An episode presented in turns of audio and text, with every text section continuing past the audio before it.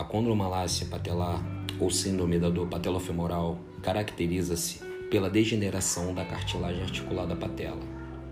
Ela ocorre devido ao excesso de pressão entre a cartilagem da tróclea femoral e a cartilagem da patela.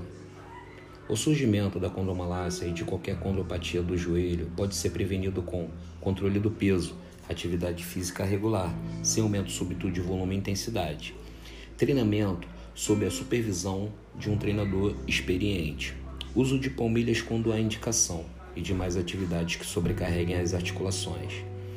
O diagnóstico da condromalácia patelar é essencialmente clínico, ou seja, guiado pela história do paciente e exame físico mas para saber o grau da lesão é imprescindível que seja realizado o exame de imagem, a ressonância magnética.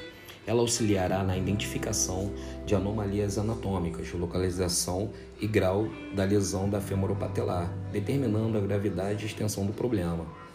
O principal foco da fisioterapia é o reequilíbrio muscular e a correção do mau alinhamento da patela, através de programas de fortalecimento e alongamento para os estabilizadores dinâmicos da patela. Para uma boa reabilitação, é extremamente importante realizar o fortalecimento global da musculatura, não só da patela, para todos os graus de condromalácia patelar.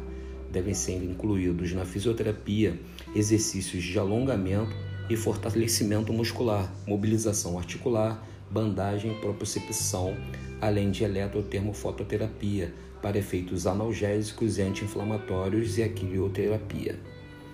Em casos mais avançados, resistentes ao tratamento conservador, pode ser lançar mão da cirurgia. A condromalácia patelar é uma condição patológica degenerativa. A fisioterapia auxilia no alinhamento da patela, na estabilidade articular e no equilíbrio entre os grupos musculares, contribuindo para a melhora da qualidade de vida.